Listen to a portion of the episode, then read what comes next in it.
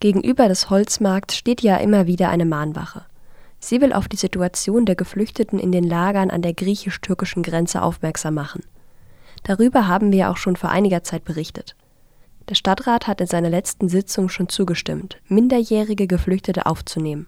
Jetzt hat auch die Landesregierung einen entsprechenden Beschluss gefasst. 500 Geflüchtete von den griechischen Inseln will Thüringen aufnehmen. Die Grünen wollten ursprünglich 2000 Geflüchtete aufnehmen. Das ist aber am Widerstand der SPD gescheitert. Jetzt hat man sich auf 500 geeinigt.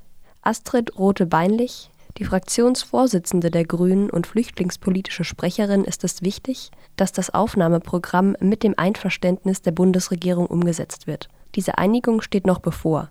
Thüringens Migrationsminister Dirk Adams von den Grünen muss dafür mit Bundesinnenminister Horst Seehofer von der CSU verhandeln.